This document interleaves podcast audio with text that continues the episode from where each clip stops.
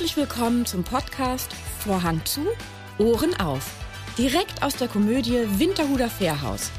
Mit mir, der Theaterleiterin Britta Duer und meinen Gästen. Dieser Podcast ist für alle, die schon immer mal hören wollten, was auf und hinter der Bühne so alles gesagt wird, wenn der Vorhang zu ist. Also, Vorhang zu, Ohren auf. 40 Jahre stand mein heutiger Gast nicht mehr auf der Theaterbühne. Er hat aber dafür unzählig viele lustige Anekdoten aus der Filmbranche und dem Leben im Gepäck. Ich sag nur Y und 30 Liter Champagner. Seien Sie gespannt. Herzlich willkommen, Christian Martinek. Was soll ich sagen, Christian? Das war bei dir ja gar nicht so einfach, mich auf dich vorzubereiten. Du bist schon echt lange Schauspieler, aber man findet fast nichts Privates über dich. Alter, wie also du schirmst das offensichtlich so ab. Also ich weiß, dass du ähm, auf jeden Fall mal mit äh, eurem ersten Kind habt ihr zusammen Urlaub auf Bermuda gemacht und auf jeden Fall irgendwie so eine Foto-Home-Story. Ich habe ja mal so eine Reihe geschrieben, ähm, Traumhotel. Ja. Und auf Mauritius. Auf so. nicht nur Mauritius, ja, sondern ja. wirklich Überall, auf ne? der ganzen Welt die schönsten Hotels. Also manche Dinge, äh, also manche haben wir auch nur bereist, um die Bücher zu schreiben. Dann sind aber andere Hotels genommen worden. Dann mussten wir das versenken und dann sind wir wieder woanders hingereist. Und bis unsere Kinder sechs waren. Schulpflichtig. Genau waren wir wirklich, die Kinder haben überall, also von den Seychellen bis Mauritius oder wo geht's noch runter, also bis auf bis auf äh, hm, äh, wie heißt denn das ganz unten? Sydney.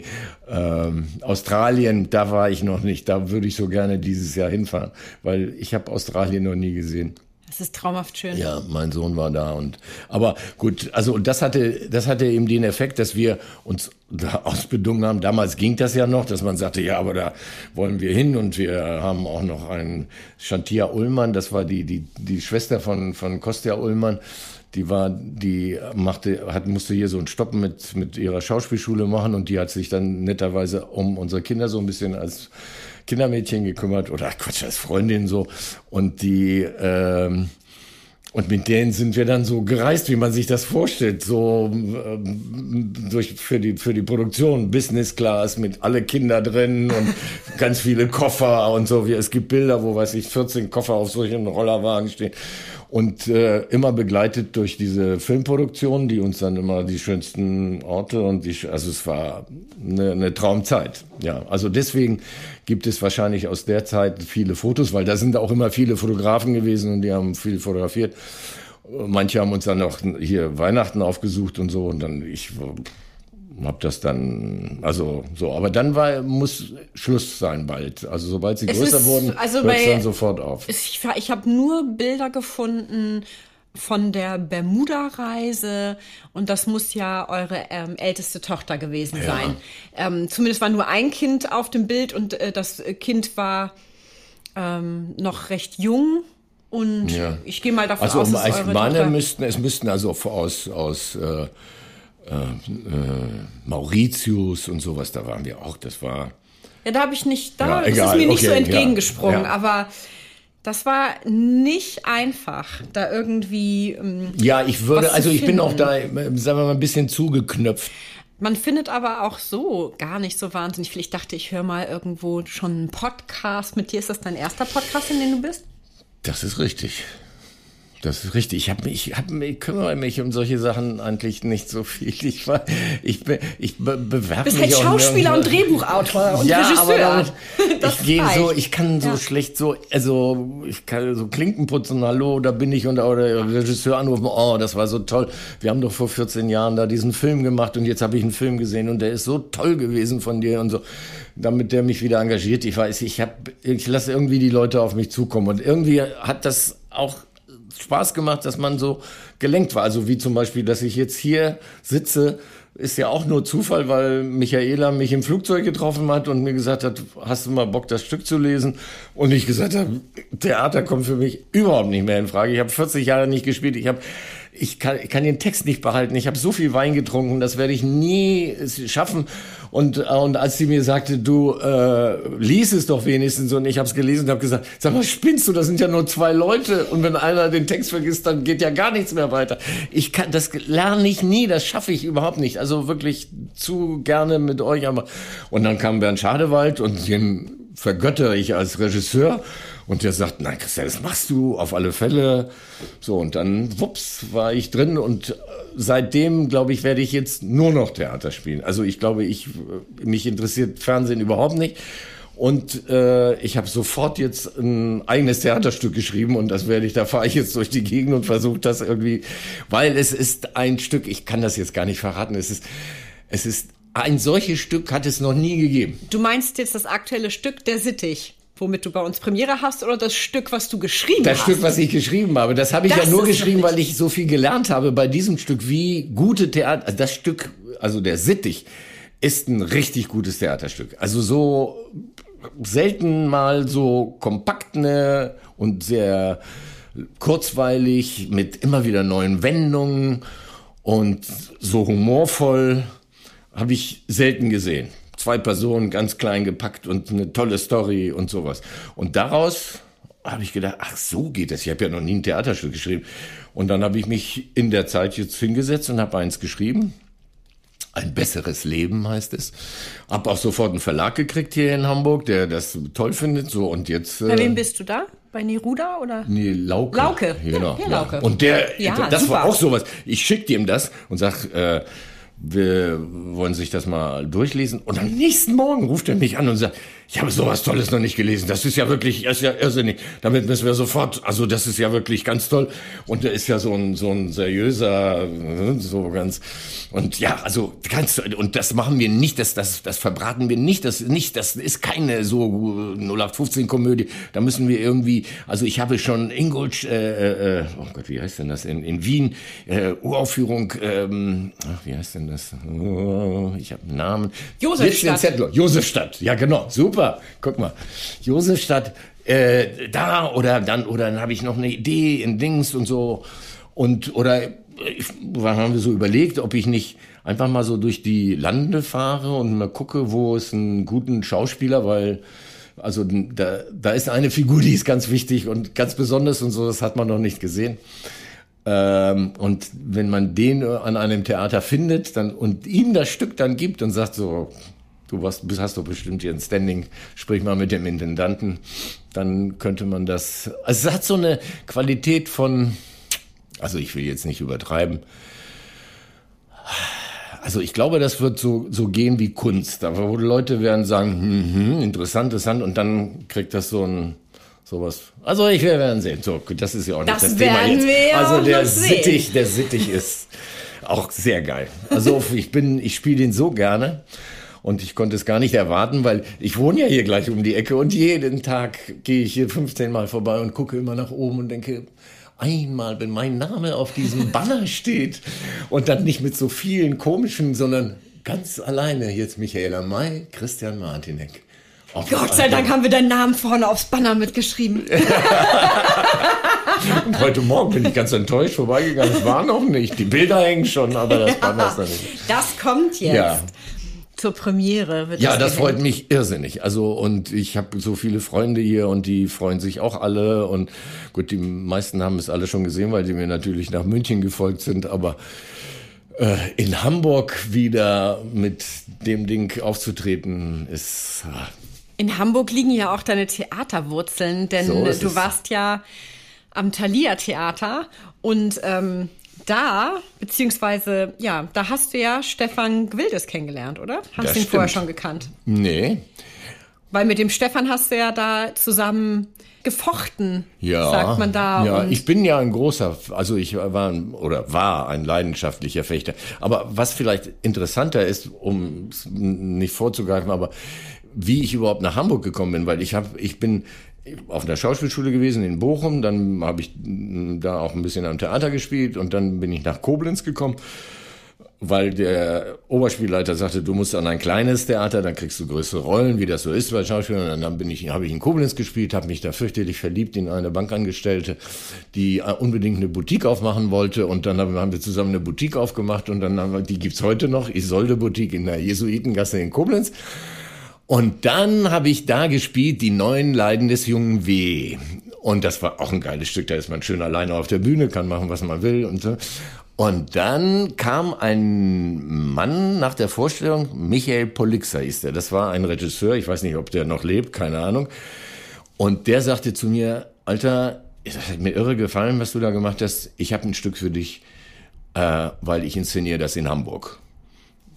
Und äh, dann hat er mir das zu lesen gegeben und ich dachte, ich krieg einen Schlaganfall. Es war also ein Stück. Boah, es, äh, Seid nett zu Mr. Sloan von Joe Orton. Joe Orton war ein ganz kompliziert sexueller Typ in London, der, wie ich später erfahren habe, äh, überhaupt keinen Erfolg hatte, so wie ich, als er die Bücher geschrieben hat und es ging erstmal gar nichts los. Und als es endlich das erste Stück auf die Bühne kam und er den Scheck vom Briefträger durch den Briefschlitz geworfen bekam, klemmte etwas und der Briefträger guckt rein, da lag der ermordet hinter der Tür. So brutal mit Messer. So. Und so einer war das irgendwie. Das war so. Und dieses Stück habe ich gelesen und dachte, das ist ja Wahnsinn. Das ist wirklich ein total irres Stück.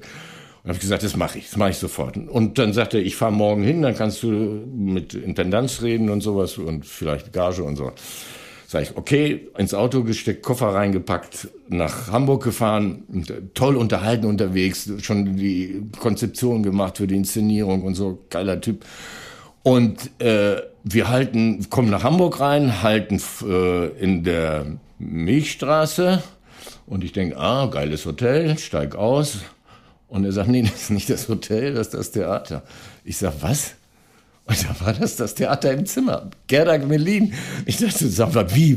Das ist das Theater? Komm da rein, weiß ich, 100 Plätze oder so. Ich war, komm aus Das ist halt eine kleine Villa, ne? Ja. Eine kleine Stadtvilla. Mhm. Und dann habe ich Gerda Gmelin kennengelernt und die war auch zauberhaft. Und dann haben wir dieses Stück probiert und gespielt.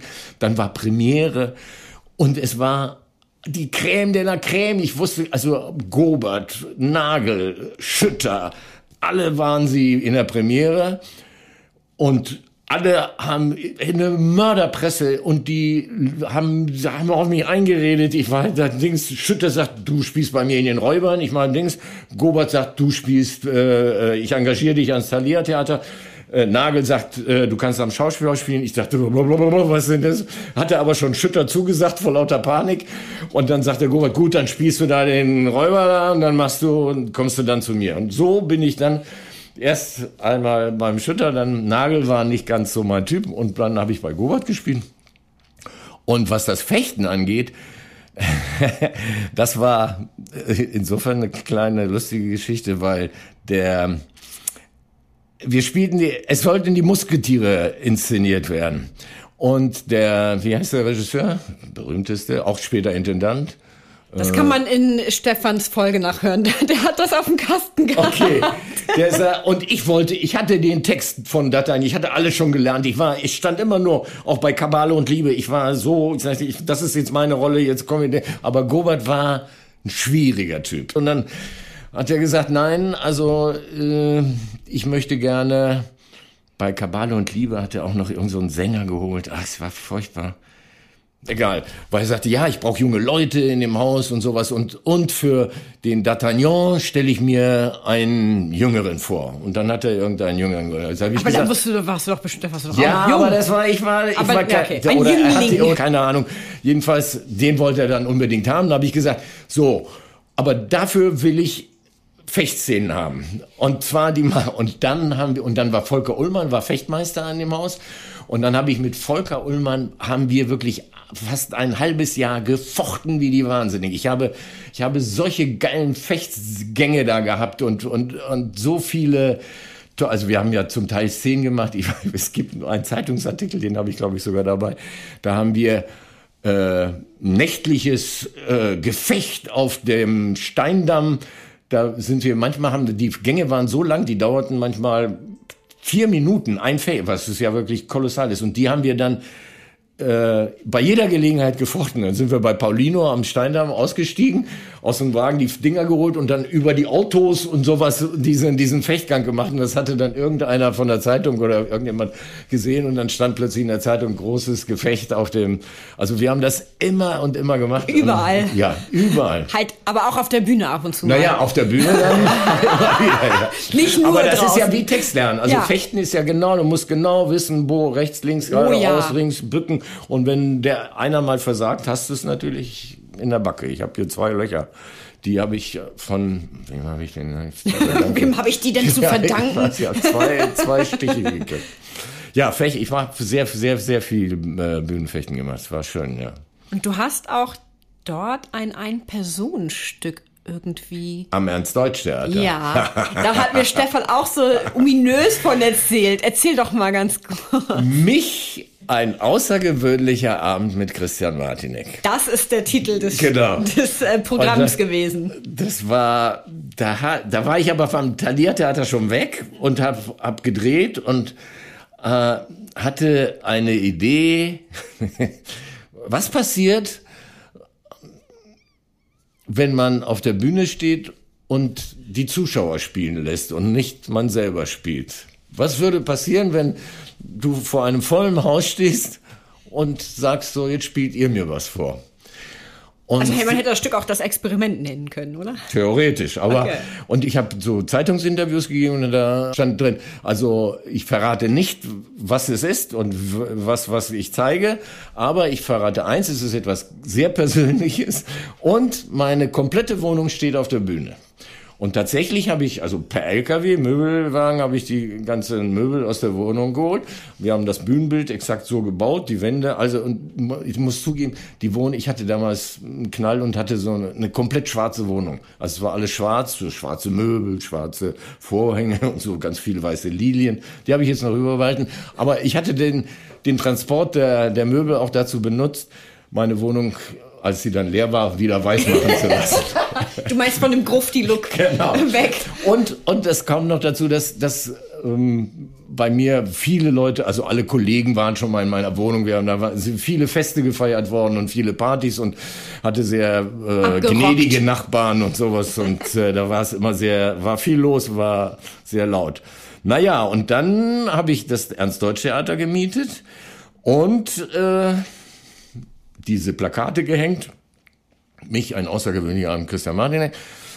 Und das Haus war tatsächlich ausverkauft. Es war ein volles Haus, volles Ernst Deutsch. Und sie wussten nicht, was Und keiner tun. wusste, was gemacht wird. Und, äh, und um das Ganze so ein bisschen zu steigern, habe ich dann vor dem Theater habe ich dann so, da waren so Feuerschlucker, Fakire, Leute, die so Tauben haben fliegen lassen und äh, so, so auf Stelzen gingen und alle bunte Sachen und Dings und ganz geile Musik und so und im Foyer auch noch. Da fuhren so Rollstuhlmädchen und verteilten Blumen und es war so eine Zauberwelt mit mit viel viel Ding. Und dann gingen die Leute, dann ging die Klingel, die Leute gingen rein, ich habe die Türen schließen lassen, Licht aus und fünf Minuten Licht ausgelassen und fünf Das Minuten dauert ist eine ewig. Ewigkeit.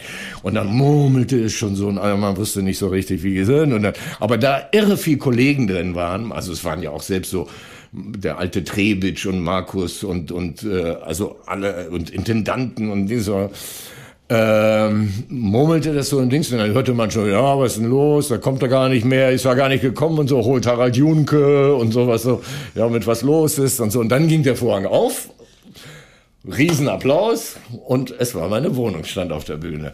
Und ich, die Tür ging auf, ich kam durch die Tür, wieder Riesenapplaus. Und ich äh, ging ohne was zu sagen und machte mir einen Tee, machte das Radio an und links, holte meine Schreibmaschine, damals gab es noch keine Computer, schon ziemlich lange her. Und setzte mich an den Tisch und wollte gerade anfangen zu, zu tippen und so. Ruhe im, im Publikum, keine Dings, so ein bisschen, ne? dann war, kam plötzlich aus der Seitengasse, tauchte einer auf, machte pst, pst. Und so, ich wusste auch nicht was. Dann sagte ich, ja, was ist? Und so. Und dann kam einer und sagte, großer Applaus, also endlich zweite Figur und so. Und dann sagte der, ja, ich habe die Tauben fliegen lassen, ich habe mein Geld noch nicht gekriegt. Riesenapplaus. Nachher den Dings. Ja, die und so, ja, endlich, ja, jetzt wird's lustig. Und so, ich sagte, ich habe auch, ich habe hier auch nichts. Da ist der Volker, der ist da draußen. Der, ja, die anderen haben alle schon gekriegt, aber ich hab's nicht. Und so, ich sage, ja, ich kann dir nicht helfen. Ich bin hier, ich habe, ich mache hier eine Vorstellung. Ich, ich, was soll, soll man machen? Sagte, ja, dann, aber ich gehe nicht eher weg, bis ich mein Geld gekriegt habe. Oh, leg doch zusammen, wie viel kriegt er denn? Und so, erste Stimmen so im Publikum und so. Und ich sagte, du, ich, tut mir leid, also, also, nein. Und dann zog er diesen Karton mit diesen Tauben da auf die Bühne und ließ die Tauben fliegen und sowas. Ah, wieder Riesenapplaus. Alle dachten, was für eine Inszenierung. Super Inszenierung. Tiere auf der Bühne ist ja eh immer klasse. Naja, und dann kam der nächste irgendwie, dann waren, kam jemand die Stufen hoch, Heiner Schmitz, ich werde es nie vergessen, das ist der Statistenführer vom Thalia Theater. Der kam dann rauf, sagte, ah, das ist so ein Stück zu mitspielen, sagte, guten Tag, schüttelte mir so die Hand, sagte, darf ich mir einen Drink nehmen? Da war so ein, so wie man das zu Hause hat, so eine Flasche Gin und so, so standen so auf so, ne? Und dann schenkte der sich ein Getränk ein. Was und die Leute, ja, wir auch, ich nehme zwei, ein on the rocks. So, das war, das war eine sehr lockere Stimmung im, im, im, im Zuschauerraum. Und dann kam plötzlich einer rauf mit so einem Priesterkragen und sagte so, wandte sich ans Publikum und sagte, also meine Damen und Herren, ich meine, wir sind doch Hamburger, wir lassen uns hier nicht verarschen, wir singen jetzt Chanties. Rolling Home, roll, der ganze Saal sang Rolling Home. Dann kamen vier Mädchen rauf und haben gesagt, so, also, dass in der Zeitung stand doch, dass das ganz was Persönliches und Privates ist und so. Und was ist denn jetzt hier und so? Ich sag, was habt ihr euch denn vorgestellt? Na ja, und zeigten so auf Schlafzimmer. Ich sag, puh, also okay, also, wenn ihr macht, was ihr wollt, die Dings. Dann gingen die aber da rein und hingen nur so die Bilder von der Wand ab. Da war so meine Oma und so. So wie es original bei mir zu Hause aussah. Und dann kamen noch mehr Leute drauf. Dann kam von hinten die Feuerwehr und sagte, Moment, mehr als 15 Leute dürfen nicht auf die Bühne und sowas. Und es war ein hin und her und die, dann gingen Leute raus, holten sich was zu trinken. Riesendiskussionen entstanden. So eine Schweinerei, das will ich nicht sehen und sowas. Und der andere sagt, das ist ja genial, das ist ja wirklich klasse. Die, ich stand irgendwie so immer in der Mitte und sagte, ja, ja, hm, ja, jeder, jeder fragte mich was. Ich gab Antworten. Es wurde immer vor, kam wieder Feuerwehr runter, runter, drei müssen wieder runter und sowas. Dann wieder rauf und Leute eineinhalb Stunden lang Diskussion, Spaß, Lachen, Dings, Ding. Dann habe ich den Vorhang zuziehen lassen, bin zu Paulino gefahren, dann haben wir Premierenfeier bei Paulino an der Alster gemacht und haben äh, auf die Zeitung gewartet, auf die Presse und am nächsten Morgen, die erste Presse, die kam, alle die subventionierten Theater sollen sich ein Beispiel nehmen, mit welch einfachen Mitteln man die Leute unterhalten kann. Eine so geniale Idee, allerdings. Und da hatte ich zeitweise gedacht, ob ich das nicht irgendwie en suite so weitermache, weil selbst ich hatte 11.000 Mark, waren das ja damals irgendwie, also nach Abzug der Kosten 11.000 Mark für diesen Abend gekriegt. Die Karten kosteten 18 wow. Euro oder 18 Mark, brechend, also war total ausverkauft dachte ich, naja, und selbst wenn sie mich mit irgendwas bewerfen oder sowas oder irgendwie. Für 11.000 Euro können sie mich auch man doch, ja, ja, oder ich, das Mark, ja, Mark. Ja, naja, also und dann, ich habe ja von solchen Dingen noch ein paar mehr gemacht. Ich habe ja auf dem Heiligen Geistfeld so ein Zelt gemietet zu Hotdog und Champagner im beheizten Zelt zu Maria Empfängnis. Und dann noch, da gab es damals noch so eine riesen Disco Trinity. Mehr hätten sie, mehr hätten sie vor 30 Jahren in Chicago auch nicht erlebt. Äh, mit, mit Tänzern aus von der Staatsoper. Also ich, äh, so, Unkonventionell. Ja, ja, ja. Aber so habe dann immer so, das habe, ich meine auch sowas, also so eine Idee lässt sich ja so schnell erzählen, aber letztendlich, das braucht ja auch eine gewisse Vorbereitung. Ne? Und ich hatte natürlich auch Schiss, weil ich, ich, ich wusste nicht, was passiert. Es hätte ja Palastrevolution oder ich meine, die hätten, vielleicht wären sie auch alle irgendwie so ein Scheiß und gehen dann raus und, und ja. und weg oder sowas. Obwohl ich sogar noch, ich hatte 15 Leute engagiert vom Künstlerdienst, wo ich, die ich so im Publikum verteilt hatte, ja, und haben gesagt, die einen machen immer Bravo! Also waren aber nur fünf und die anderen mal Buh! Und die dritten machen Psst! Die sollten aber, die war, haben sich nicht so richtig getraut. Die haben das immer so Buh! So. so, das hatte also hatte keine, keine richtige Funktion. Aber das sollte das Ganze so ein bisschen anheizen. Also Hut ab vor dem Mut.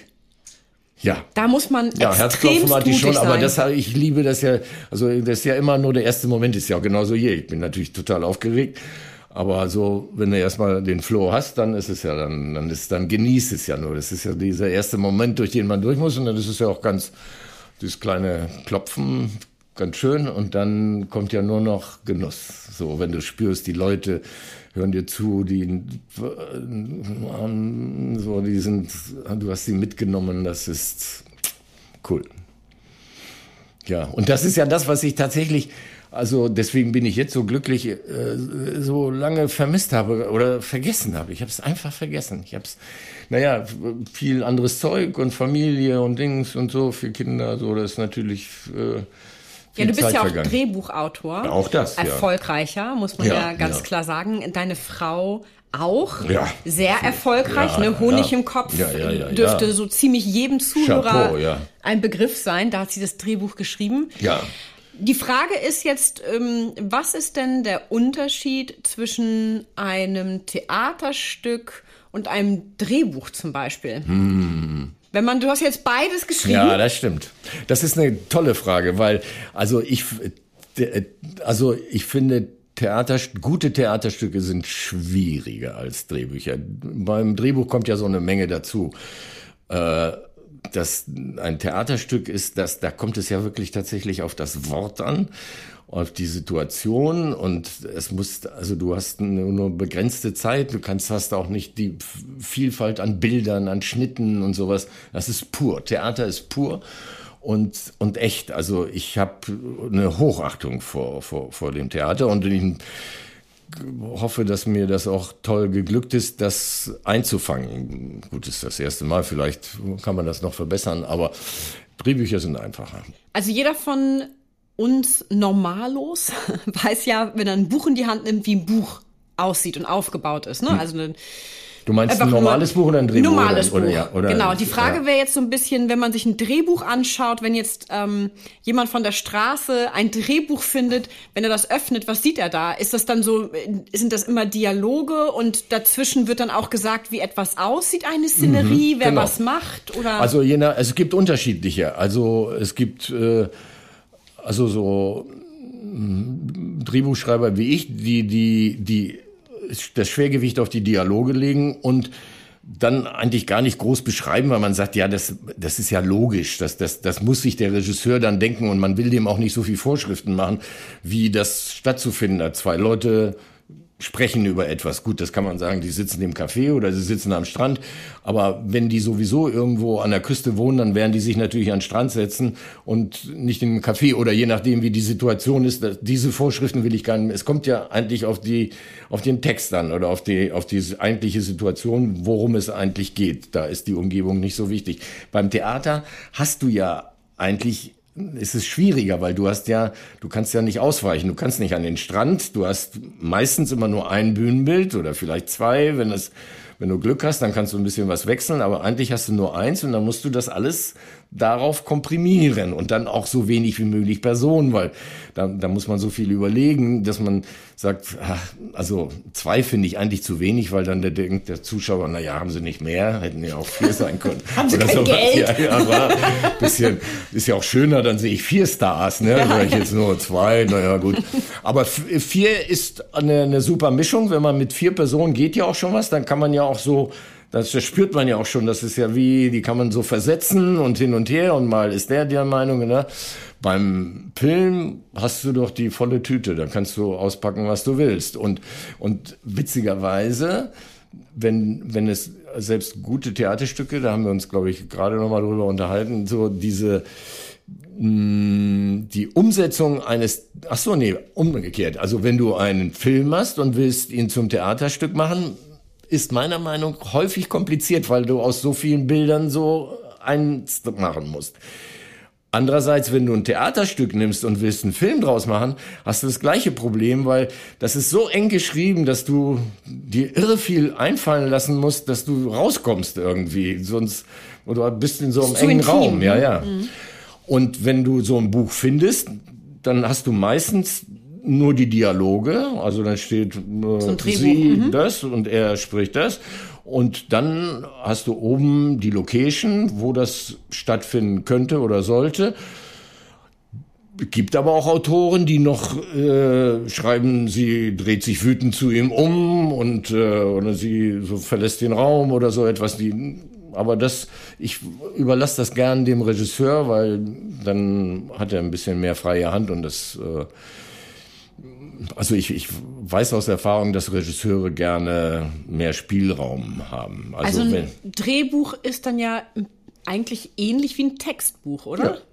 Ja. Weil wenn man also jetzt beim Theater so ein Textbuch hat, Exakt. dann sehen die ja, ja. sehen die ja auch ja, so also, aus. Ne? Das, ist, das, das ist dem schon nah. Ja, ja. Nur, nur beim, beim, beim Drehbuch hast du ja meistens ja mehr Location. Leute sitzen mhm. im Auto, fahren irgendwo hin, steigen aus, gehen in das Haus rein, gehen die Treppen rauf, Treppen runter. Äh, das ist manchmal auch wichtig, also weil das, sagen wir, für die Dramaturgie oder für die Spannung wichtig ist. Also wenn jemand irgendwie Polizei geht in ein äh, Haus rein und sucht den Gangster, dann kannst du natürlich nicht schreiben, Polizist geht ins Haus und sucht den Gangster. Könnte man theoretisch auch machen, wenn du mit dem Regisseur irgendwie einen guten Kontakt hast und der sagt, komm, das mache ich mir schon. Aber es geht ja auch so ein bisschen um die Zeit, weil du musst es ja irgendwie auch so aufschreiben, dass man das Gefühl hat, das dauert eben so lange, wie der Film dauern soll. 90 Minuten oder 40 Minuten, wenn es eine Serie ist und so. Und dann äh, will man auch, also man sieht es so ein bisschen an der Seitenzahl. Also eigentlich hat eine Seite immer eine Minute ungefähr. Äh, aber wenn viel Action ist oder so etwas, dann hast du auch noch mehr Seiten oder sowas. Dann, sie äh, springen aus dem Auto, laufen die Straße entlang, suchen dort, suchen dort, der Hubschrauber fliegt oben drüber oder sowas. So, das muss also ja dann. Ein bisschen so, Regieanweisung, ja. also ein bisschen Bilder im Kopf erzeugen. Ja. Aber du kannst das auch alles, wenn, wie gesagt, wenn du, wenn du weißt, wer das inszeniert und du kannst mit dem Regisseur gut, dann kannst du sagen, er wird verfolgt und dann weißt weiß er schon Bescheid, macht. was er daraus machen kann. Hast du denn die meisten deiner Drehbücher auf Auftrag geschrieben oder ähm, hast du geschrieben und sie dann an jemanden gegeben und sie wurden also wie rum ist es ja, bei dir lustige häufiger? Frage, weil es war, also es fing anders an. Ich habe ich hab ganz viele Bücher geschrieben, die kein Mensch haben wollte. Ich habe die geschrieben, also es fing damit an, dass das erste Buch, das ich geschrieben habe, war für äh, Markus Trebitsch, weil der hatte eine Serie gemacht über, er hatte so ein, so ein Schiff, ist irgendwie so eine, so eine Segelschiff-Serie. Und da habe ich gedacht, weil es fiel mir so schnell ein, da müsste man, ich hatte die Serie teilweise gesehen, habe gesagt, oh, dann, äh, hatte so eine geile Idee, habe gesagt so und habe das so als etwas ausführliches Exposé geschrieben und habe ihm das gegeben, bin ins Studio Hamburg gefahren, habe gesagt, ey, ich habe diese Serie gesehen, guck mal, das wäre doch mal ein Plot. Und er guckte sich das an und sagte, ja, tolle Sache, aber die Serie ist schon längst abgedreht. Die, das gibt's, das Schiff gibt's schon nicht mehr und so. Das ist alles vorbei. Und dann hatte ich erst wohl begriffen, in welchem Zeitrahmen das alles so entsteht. Also so ein, wenn man ein Buch schreibt, dann ist der Film ja erst in zwei Jahren zu sehen. Und dann habe ich so 90er geschrieben. Also so, dann habe ich auch fertige Drehbücher geschrieben, habe die überall hingeschickt, ZDF, ARD, da kamen schon die ersten privaten und so und kriegte entweder keine Antwort oder irgendwie, nee, nee, das Thema gefällt uns. Also es, es passt jetzt nicht in unser, die, die hatten immer so spezielle Formulierung, ohne irgendwie beleidigend zu sein. Sie wollten es einfach nicht. Und dann hatte ich mit Neidert Riedel zusammen äh, eine Idee, Schulz und Schulz. Mit Götz George. Mit Götz George. Also der kam ja erst später. Ja, Erst genau. hatten wir die Idee, also Zwillingsbrüder tauschen sich aus. Der eine im Westen geht in den Osten durch Zufall. Sie betrinken sich und dann sagt der eine, Mann, du hast so viel Leute, komm, einen Tag, geh du mal einen Tag in den Westen und das war alles noch vor dem Mauerfall. Genau. Mhm. Und dann haben die die Pässe getauscht und dann ist der Ostler in den Westen und der Westler in den Osten und durch einen dummen Zufall konnten sie nicht mehr zurück. Und jetzt mussten sie das Leben des anderen übernehmen. Und das war sehr kompliziert, andererseits aber auch sehr lustig, weil beide so, der eine kam aus der Werbung und der andere war so ein Plakatmaler, so äh, diese, diese typischen DDR-Sprüche, der Sozialismus ist unser bester Freund und so Quatsch. Und dann ähm, tauchte jeder so in den Job des anderen ein, weil er musste. Und dann machte sozusagen der, der Westtyp im Osten, der sagte, sag mal, eure Sprüche, die sind so lang und so langweilig, mach doch mal, äh, DDR ist okay oder sowas oder SED ist okay, so machen alles viel knapper, das machen wir bei uns auch in der Werbung auch. Und der, der Ostler war dann im Westen und wo, die machten die so Kaffeereklame und dann sagte ich, ja, der Hintergrund, wie soll denn das sein? Und dann sagte er, ja, das muss natürlich rot, der hatte ja immer nur rot und Sicheln und so. Und das funktionierte sehr komisch und äh, und naja, also ich kann die ganze Geschichte nicht erzählen, aber durch ja. diese ganzen, durch die, durch diese Aktivitäten der beiden oder insbesondere des Westlers im Osten, der dann, das wurde immer politischer und die ganze äh, äh, fiel die Mauer. Und dann, äh, so war die Geschichte. Götz George spielte diese Doppelrolle, den, den Bruder, also sich und den Bruder. Und als der Film fertig war, und gesendet werden sollte, fiel die Mauer tatsächlich. Und das war, also die, die, die sagten, das ist, was ihr da geschrieben hat, das ist ja prophetisch, wie Dings und so. Und dann wollten sie den Film erst gar nicht senden, weil die sagten, das passt jetzt nun überhaupt nicht in diese ganze Materie. Also, es war dann, ein Fünfteiler, ne? Also war ja fünf Folgen, Ja, nee, es war, ja? es war ja nur dieser eine Film erstmal Aha. und daraufhin, also damit oder zur gleichen Zeit fiel die Mauer und alle redeten über den Film und wir haben Preise gekriegt. Das war, es war so wahnsinnig. Der Film wurde in Schulen gezeigt, so als Beispiel für Dings. Und dann haben wir uns entschlossen, so die deutsche Geschichte jedes Jahr weiter zu erzählen mit diesen beiden Brüdern. Und wollten das eigentlich 20 Jahre lang machen, aber nach fünf Folgen haben wir dann, also nach zusätzlichen fünf Folgen, mussten wir eigentlich aufhören, weil Götz war, Götz ist ein relativ schwieriger Schauspieler, super Schauspieler, ich habe den geliebt, aber den kann man auch, äh, also es, man kann Probleme mit dem haben. Und der hat ähm, der sich dann sehr eingemischt und dann wollte er alles irgendwie anders haben, hat die Schlüsse geändert und sowas und dann verkrachten wir uns und dann passte es nicht mehr. Mhm. Und dann haben wir bei Folge 6 haben wir aufgehört, genau. Aber, aber nach wie vor noch, wir haben dann, glaube ich, noch mal was für ihn geschrieben. Also das war schon toll. Und dann weiter war es dann so, dass ich auf die Idee gekommen bin, also dann als dieser Riesenerfolg mit Schulz und Schulz war, riefen plötzlich alle Produzenten und sagten, habt ihr nicht noch ein anderes Drehbuch? Habt ihr noch irgendwie eine Komödie, ein ich Krimi? Doch 48, ja, genau. dann ihr immer neuen Titel drauf, genau. bitteschön, neuen Titel drauf. Und so kam das wie im ersten Jahr hatte ich, glaube ich, zwölf, zwölf äh, Bücher, die gedreht wurden, wo dann alle sagten, das stimmt irgendetwas nicht der hat irgendwie so Schreiber im Keller, die ihm die Bücher irgendwie schreiben, aber die waren alle schon vorher fertig. Die, die waren die alle im Keller, waren. aber alle ja, von ja, dir, so ne? Es, genau. Und danach waren wir dann plötzlich, weil es also ständig Filme von uns gab, äh, waren wir so ein berühmtes Autorenteam, wo alle sagten, das sind ja, also die machen das ja so geil. Alles, was die anfassen, wird zu Gold. So ist es, genau. Ja, das ja, ist ja dann ja. häufiger so, ne? Das, das, ähm und wir hatten noch den Trick, dass wir, ich bin rumgefahren und habe alle, also alles, was ich so an Prominenz kannte, also so mal Inge Meisel, Horst Schroth, äh, Junke, Schubert, Dings, äh, Azorn, Berben, Iris Berben, hingefahren, habe gesagt, welchen Stoff willst du haben? Was, was hast du noch nicht gespielt? Worauf hast du richtig Bock? Ne?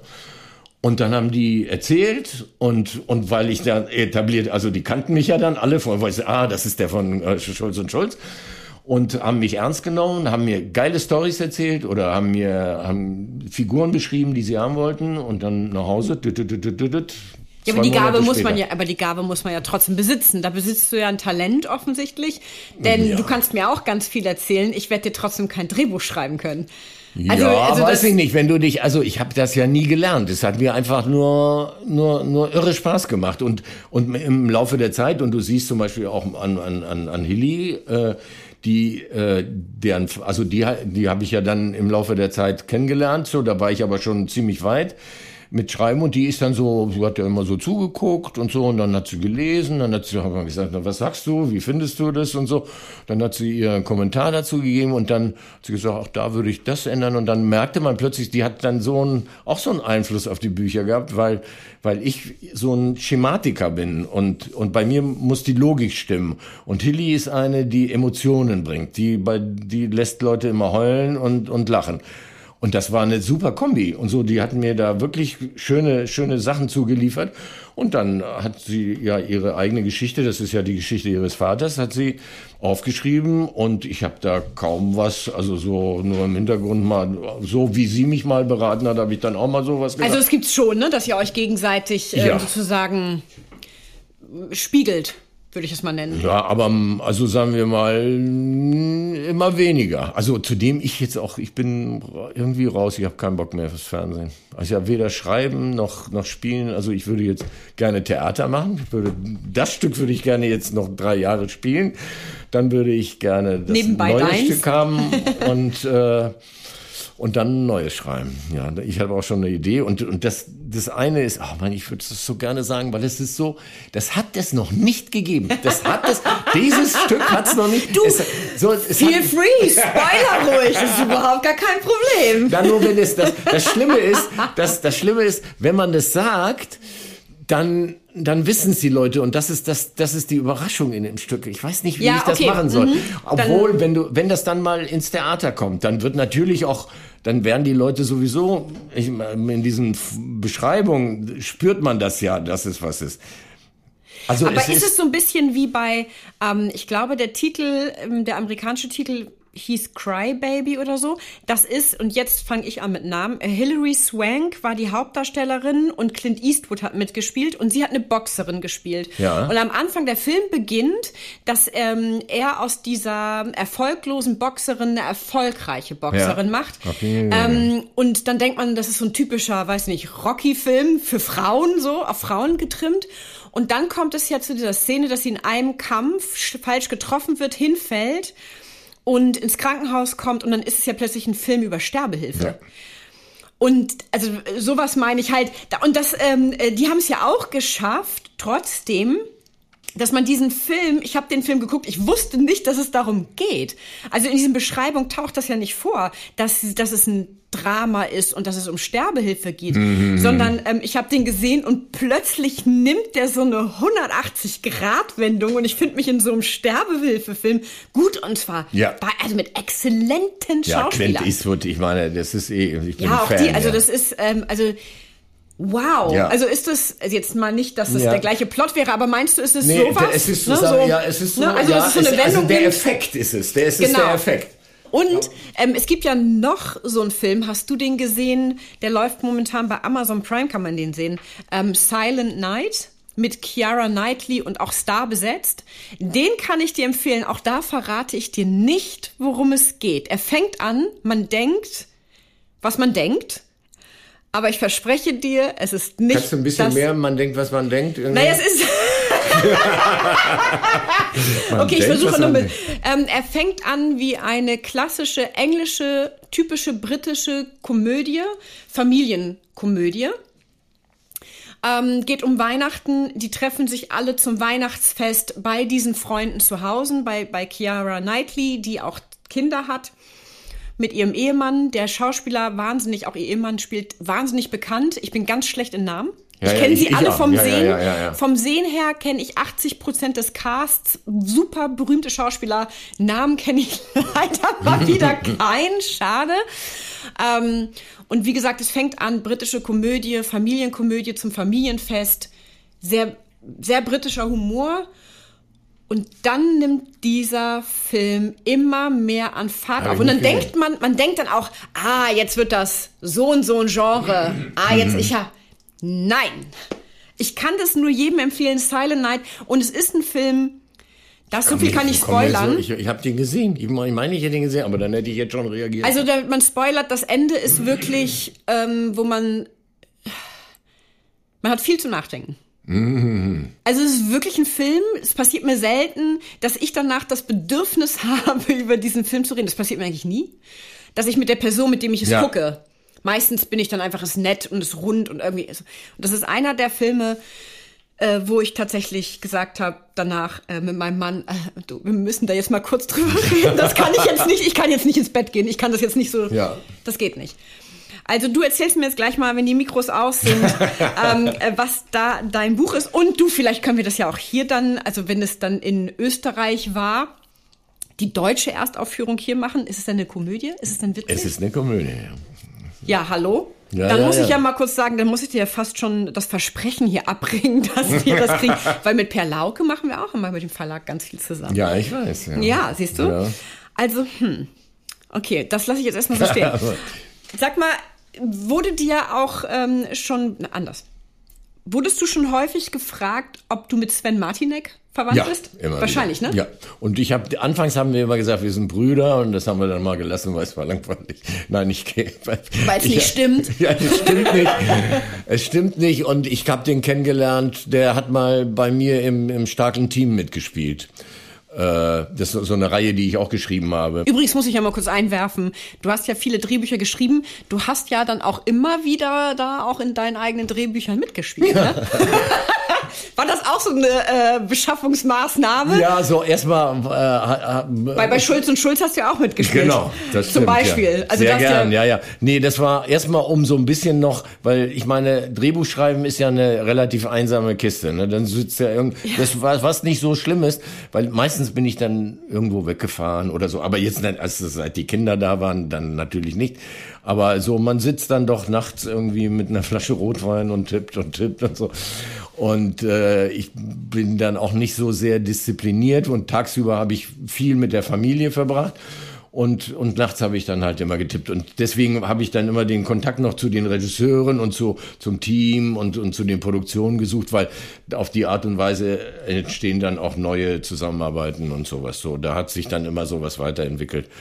Und äh, praktisch war es dann ja, wenn man dann gleich mitspielte. Und es war immer meistens war ja ja nicht auch so einfach, weil dann konnte man ja mit dem Drehbuchautor gleich über die Änderungen sprechen, Wobei die man hat, der, oder? ja, das haben Regisseure nicht so gern. Genau, ne? Ne? Der, weil dann kommen nämlich meistens die, die, die, die, sagen wir mal, durch irgendwas irritierten Schauspieler, die gehen dann nicht zum Regisseur, Die gehen sondern die direkt gehen zum dann zum Auto und die sagen, wie hast denn du das gemeint? Ich komme da mit dem Regisseur nicht klar. Der meint immer, ich sollte an der Stelle irgendwie weinen. Das hast du doch nicht gemeint, oder?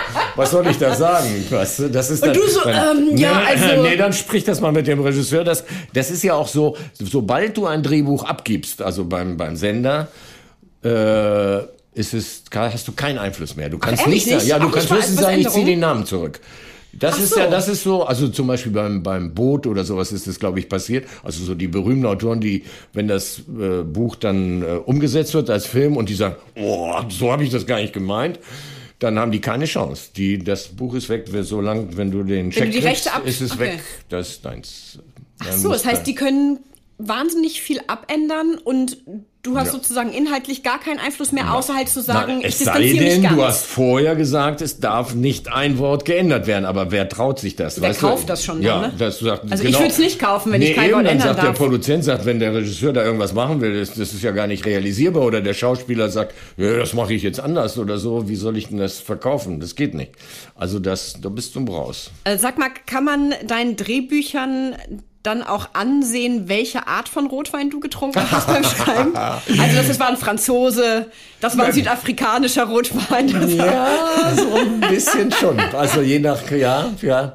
Also man kann zumindest häufig, also es wird ja auch in viel, vielen Büchern Champagner getrunken. Ich hatte auch mal noch so eine Champagnerzeit, wobei ich ein, ein Erlebnis, das ist auch bei Schulz und Schulz, in irgendeiner Folge hatten wir, weil einfach nur mal, du hast ja sozusagen als Autor die Möglichkeit, Dinge herzustellen, die du sonst nicht, äh, was nicht möglich ist. Also in dem Fall habe ich gesagt, wie trinkt man die größte Flasche Champagner? Ich weiß jetzt nicht, wie die heißt. Die heißt irgendwie nicht Girodom oder irgendwie, die, ich habe keine Ahnung. Es gibt glaub, 15 verschiedene Größten und die größte ist so. Oha. Also ist so Das ist ja 1,20 was- Meter zwanzig Ja. hoch.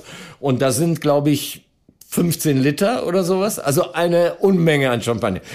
Und habe gesagt, weil, ich weiß nicht zu welchem Anlass, aber jedenfalls steht in dem Buch die größte Flasche Champagner äh, von sogar die Firma auch drin, irgendwie so. So, die muss getrunken werden.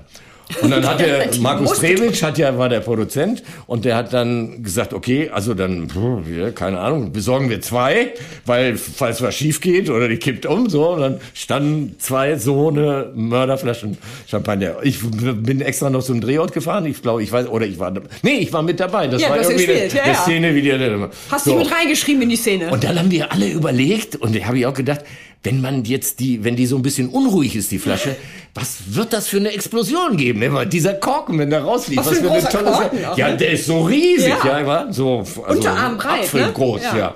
So, und dann haben wir also Dings, alle, Achtung, die Kamera läuft, Dings, alle stehen parat. Dann hat einer an dem Draht gedreht, Draht auf, Draht auf, Draht auf, Draht weg. Nichts passiert. Kamera läuft. Ja, weiter, weiter, weitermachen. Am Korkel gezittelt. Nix. Nochmal am Korken. Nix.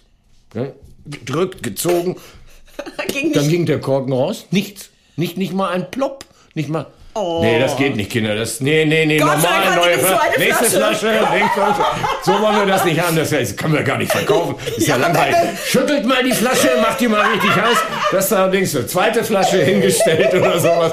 Denkst, Kamera läuft, Licht an, Ton ab, ob, denkst, äh, abgedreht, dreht, dreht, dreht, dreht, dreht, dreht, Draht ab, so und Bob, wieder nichts. Und was sagt uns das? Je größer die Flasche ist, umso weniger Druck ist drauf. Aber der Champagner schmeckt so gigantisch. Das heißt, ihr habt 30 Liter Champagner So auf den ist Kopf es. Die Produktion, wir haben das Alle in eine blau. Wanne gegossen. Wir da kannst ja nicht in ein Glas gießen, Nee. kann ja keiner halten. Wir haben es in eine, Rie- ja genau, in eine Glasse mit Tassen rausgeholt und es war ein Mörderbesäufnis. Alle hatten eine, und, und dieser Champagner schmeckt so gigantisch. Es ist, das ist eine ganz andere Perle und die, also, oh, und der, es war irre. Und so eine Flasche, ich weiß nicht, was das gekostet, 5000 eine. An Produktionskosten. Scheißegal. Was kostet Ja. die Welt? Sowas, Wer ja. braucht das schon? Und da fällt mir ja auch noch mal hier dein ähm, Apropos Zitat. Kosten. Ja, apropos Kosten, nein. Und zwar ähm, das Zitat von deiner Internetseite. Glück ist das Einzige, was sich verdoppelt, wenn man es teilt. Genau das ist es. Und im, im ganz weit übertragenen Sinne ist das mit dem Shampoo ja nicht ähnlich. Also es ist ja genauso, meine ich fast. Eigentlich ja. Wenn man den Ja. teilt, ist das ja Gemeint doppelt hatte so ich schön. was anderes, aber okay. also, es passt auch auf Champagner. Es passt auch wunderbar auf Champagner. Ja, siehst du selbst auf sowas Banales wie Champagner passt dieser Spruch. Ja. Also ähm, eine Also letzte apropos Frage. Teilung, das, ja. Mhm. weil ich muss es einfach sagen, was liegt mir so auf der Zunge, ich muss es einfach allen erzählen. Ich bin gerade Opa geworden und ich habe ja, ich habe mein Enkelkind und der heißt Hendrik und hat auch ein Y und Wie alle Groß- deine drei Kinder übrigens auch ein Alle. Y im Alle Namen haben- alle haben Y. Also nicht nur du hast ja als wie nennt man deinen Namen das eigentlich sieht man wirklich? ja nicht. ne? Wir sind Ah, alle ja, er tätowiert. zieht- er zieht- ihr habt alle ein tätowiertes ja. Y? Ja. Wow. Ja, ich sag mal, an unterschiedlichsten Stellen. Also die Mädchen haben es mehr auf den Knöcheln. Und, Und du hast es jetzt auf dem Unterarm, und hast du die uns ja gerade großen Jungs haben es alle auf dem Arm und der... Und das Baby auch schon? Ja, ich habe schon geguckt, aber ist noch nicht.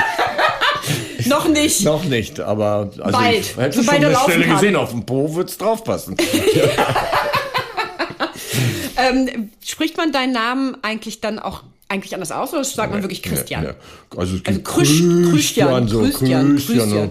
Nee, also das ist ja... Ist das das Polnische? Polnisch, ja, ist polnisch, genau. Weil du bist ja in Warschau geboren. So ist es, genau. Da kommt es ja, da ist es Krzysztof oder Krzysztof oder ich wurde immer Krzyschu genannt. So habe ich dann später, ich hatte mal einen Hund und den habe ich auch Krzyschu genannt. Ne? Alle Sprichst du Polnisch?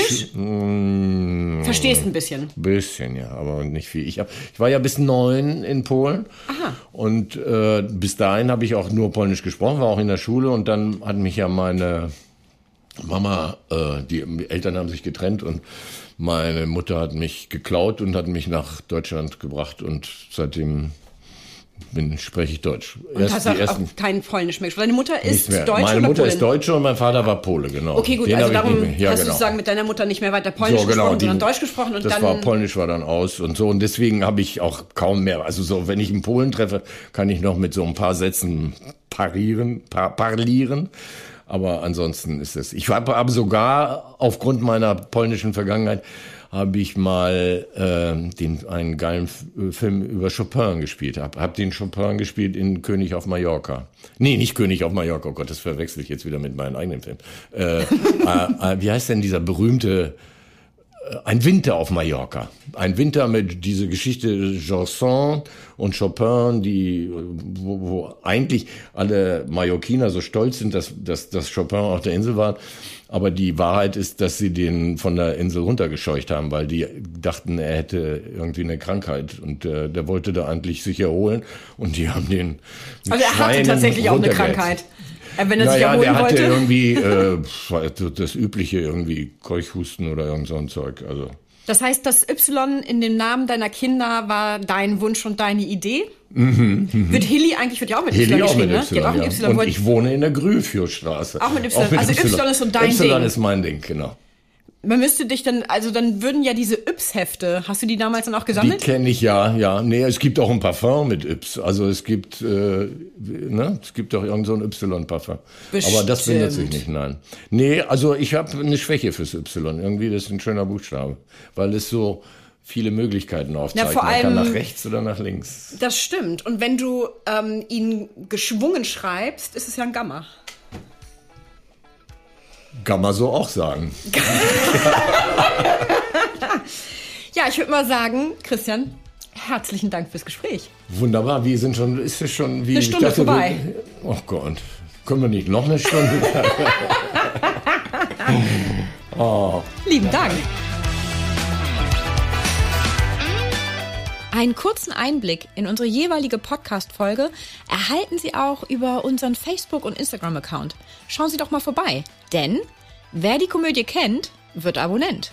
Bis zur nächsten Folge wünsche ich Ihnen viele Anlässe zum herzhaften Lachen, Zeit zur Entspannung und jede Menge Spaß im Alltag. Bis dahin, Ihre Britta Dua.